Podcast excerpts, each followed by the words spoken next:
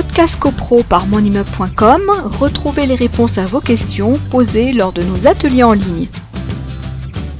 En cas d'indivision, trois personnes, la personne mandatée pour assister l'Assemblée générale a-t-elle besoin de l'accord des autres, etc.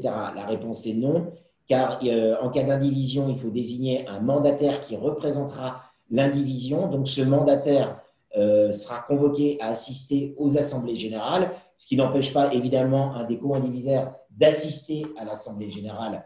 Euh, il peut très bien représenter l'indivision, mais en tout cas le syndic, euh, lui, son interlocuteur pour convoquer l'assemblée générale et pour adresser les appels de charge, ça sera au représentant de l'indivision. et s'il n'y a pas de représentant de l'indivision, il y a toujours la possibilité de faire nommer par le président du tribunal judiciaire, donc toujours du lieu de situation de l'immeuble, un représentant, un mandataire de euh, l'indivision. Podcast CoPro par monimmeuble.com, retrouvez les réponses à vos questions posées lors de nos ateliers en ligne.